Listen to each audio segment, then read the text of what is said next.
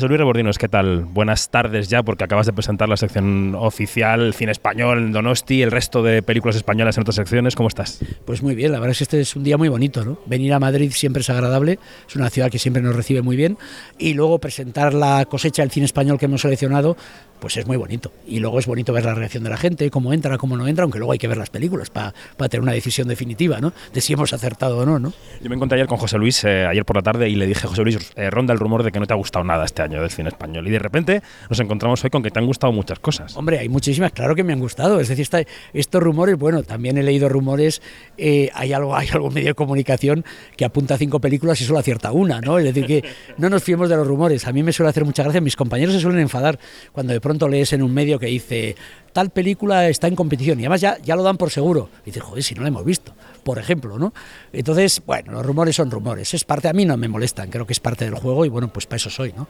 Aclarar que sí, nos ha gustado mucho el cine español, que hay películas muy hermosas, hay series muy sorprendentes y que creo que es una cosecha muy interesante. Bueno, luego hablaremos de algún tema de actualidad, pero primero vamos con la sección oficial. ¿Qué nos trae de cine español y de, audiovisual español la sección oficial de San Sebastián? Bueno, puede, puede que todavía se añadan algunos títulos, porque todavía estamos viendo películas, ¿no? Pero fundamentalmente a competición hay tres películas. Eh, tal vez dos no eran tan esperadas, porque una es una ópera prima, la película de Isabel Herguera, El sueño de la sultana, una película de animación. Es la primera vez que una película europea, española, de animación compite en el festival y la segunda vez que compite una película de animación. Antes solo había competido la película del monstruo y el niño de Mamuro Soda y esta es la segunda vez y la primera que es una europea española. Es una película muy especial, que se ha hecho durante muchísimos años, eh, artísticamente increíble. Bueno, yo creo que es una película que, se va a entender perfectamente porque está en la sección oficial. Luego tenemos una apuesta muy bonita, que es la segunda película de Hayone Borda, que antes hizo Arima, que es Ocorno. Eh, es una película además, en este caso pasó por Icusmira Berría, que es nuestra residencia de proyectos. Icusmira Berría, que nos quiera significa nuevas miradas. Y la tercera película, en este caso creo que no es ninguna sorpresa, es la película Un amor de Isabel Coiset, basada en la novela homónima de, de, Sara Mesa. ¿no? Bueno, se dijo que podía ir a Venecia, o sea que te has quedado con una película que es una joyita. sí, sí, yo, hombre. Eh, además, para mí es muy bonito porque el año pasado eh, Isabel Coiset estuvo en San Sebastián con el documental sobre el tema del acoso sexual y de las violaciones que, era estupendo, a mí me encantó y que ella hace la broma, eh, el techo amarillo, de que precisamente sin venir a concursar se llevó un premio, se llevó el premio de la otra mirada porque estaba fuera de concurso. Bueno, esta es la primera vez que va a competir en la sección oficial, entonces estuvo en los directores y creo que lo hace con un peliculón. Sinceramente creo que ya los mimbres de la novela eran, eran muy importantes y creo que ha conseguido eh, no decepcionar y reflejar muy bien la novela, que era muy difícil y creo que ha salido victorioso. Esas son las que van a concurso. Luego, fuera de concurso, tenemos una serie de televisión, que es la serie de los Javis, La Mesías, que bueno, es una serie, es una serie, yo ya no diría televisión, porque a mí me parece puro cine, puro cine, de hecho hay partes rodadas en 16 milímetros, es decir, que también creo que, que, va a gustar muchísimo. ¿Cuánto vas a enseñar de la serie en el festival? De la serie la vamos a enseñar entera. En el Cursal vamos a enseñar dos o tres capítulos, pero la prensa y el público va a tener la oportunidad de verla entera. Son siete capítulos. No va entera en el Cursal porque son siete horas aproximadamente. Pero hasta cinco horas podemos, pero ya siete horas se nos cargaría un día entero y es imposible como programación. Pero se va a mostrar con una gala el comienzo de la serie para habrá un pase de prensa completo y también para el público. Y luego fuera de concurso eh, como proyección especial vamos a poder ver Days of the Piano Player, la película de animación de Trueba, que también es una película hermosísima, hecha con Mariscal. Eh, bueno, si recordáis Chico y Rita, pues el mismo nivel eh, visual, pero además es un canto muy hermoso al, jazz y a la bossa nova y a la historia de este músico que desapareció cuando la dictadura argentina y que, bueno, pues realmente creo que, que es una película que tiene las dos facetas, la parte un poco hermosa musical y luego la parte política de denuncia de una época época y una situación política. O sea que leyendo esta sección oficial, la concurso y fuera de concurso, Rebordino se ha quedado con dos de las películas que se especulaba que podían ir a otros festivales internacionales. Bueno, pues de momento están aquí. Sí. y fuera de la sección oficial, ¿qué vamos a ver? Luego vamos a poder ver eh, la película de Macipe, eh, El Ángel Azul, en nuevos directores, es su segunda película. Esta es una película muy bonita, está basada en la vida de, bueno, muy libremente, pero en una, en, una, en una anécdota de la vida del cantante de Más Birras, del cantante aragonés, cuando se desplazó a Argentina para buscarse a sí mismo. Es una película muy musical, con muchísimo humor, aunque la historia del cantante es bastante trágica, y la película, como no puede ser de otra manera, tiene ese final trágico, pero es una película que te ríes mucho, es muy amable, es un canto a la vida muy hermoso, es una película que de verdad eh, que salimos de la sala encantados con la sonrisa, y dices, qué gozada ver películas así, ¿no? Que es una película para disfrutar. Luego también en el velódromo de Anoeta va a haber dos películas importantes, dos series en este caso. Por un lado, una serie eh, que sigue la, gira de Zetangana, la última gira de Zetangana, eh, por supuesto con él en el velódromo, va a ser muy, muy chulo. Y luego la serie que ha creado al otro lado, que ha creado Berto Romero, eh, pero bueno, que él, es el creador y el que está detrás de la serie, que es una serie donde está en Buena Fuente, Berto, dirige, codirige Caldera, etcétera, etcétera, y que es lo mismo, es una serie que tiene humor, pero es una serie de terror también. Entonces es una mezcla genérica, ¿no? También es una serie que nos ha enamorado y por eso se podrá ver en el velódromo. Son dos series cortas, las dos, ninguna llega a tres horas, si no me equivoco. Eh, son dos series cortas, son de capítulos cortos y bueno, está muy bien. Y luego nos quedaría, de alguna forma, eh, hay algunas coproducciones en, en, en, lo que es eh, eh, América Latina, en horizontes latinos, pero luego lo muy importante también es en Zabaltegui Tabacalera, que se va a poder ver, por ejemplo, Mamántula de John de Sosa, sobre una tarántula asesina eh, extraterrestre. Eh, bueno, el que conoce el cine de John de Sosa se lo puede imaginar.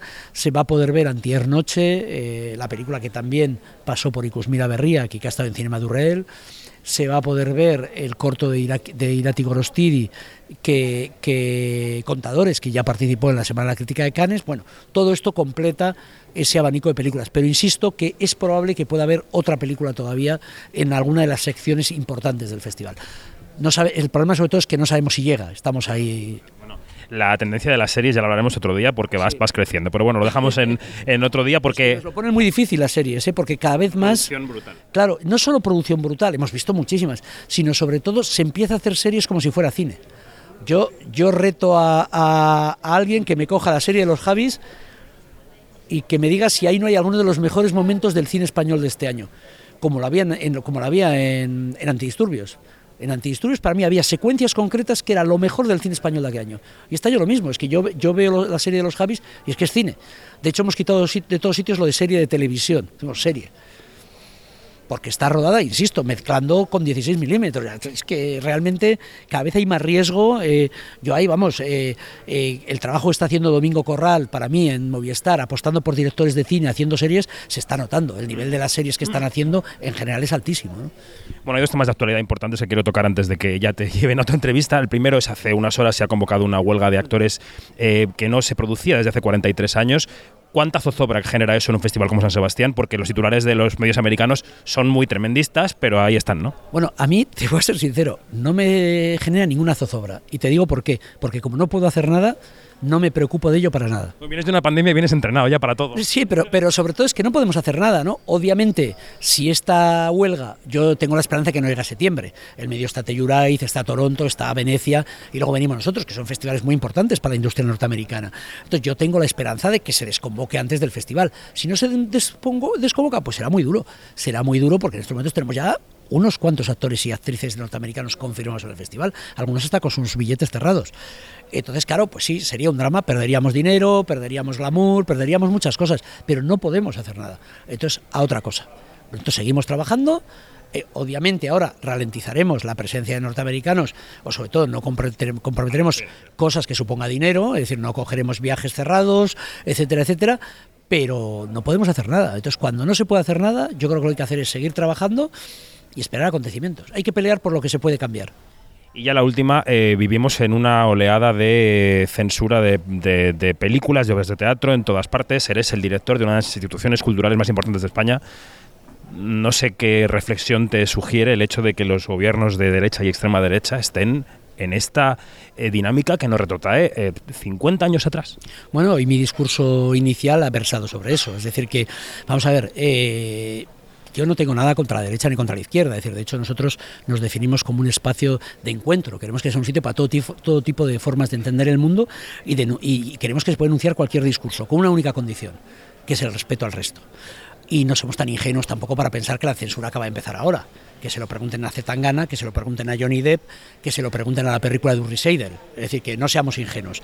La, censura la ejerce el poder siempre que puede y para eso estamos los ciudadanos y los, y los recursos que tienen los ciudadanos democráticos para no permitir que se ejerza la, la censura. ¿Qué pasa? Que ahora hay algo nuevo algo nuevo muy preocupante. Y es que el fascismo, así de claro, está entrando en las instituciones europeas y en nuestras instituciones, en nuestros ayuntamientos, en nuestras diputaciones, con el voto de la gente, porque no olvidemos que están en contacto con el voto de la gente.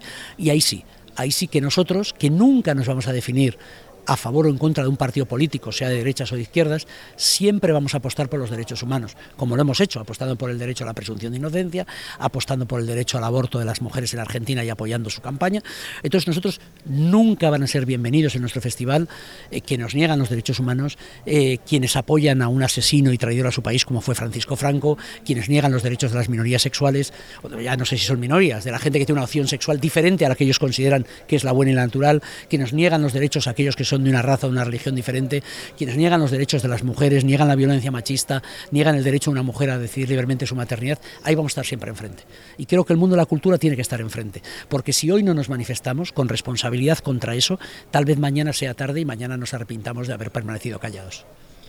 Pues un mes de julio muy cargado y muy lleno de temas y de películas. José Luis Rebordinos, gracias y hasta septiembre. Gracias a vosotros. Hasta pronto.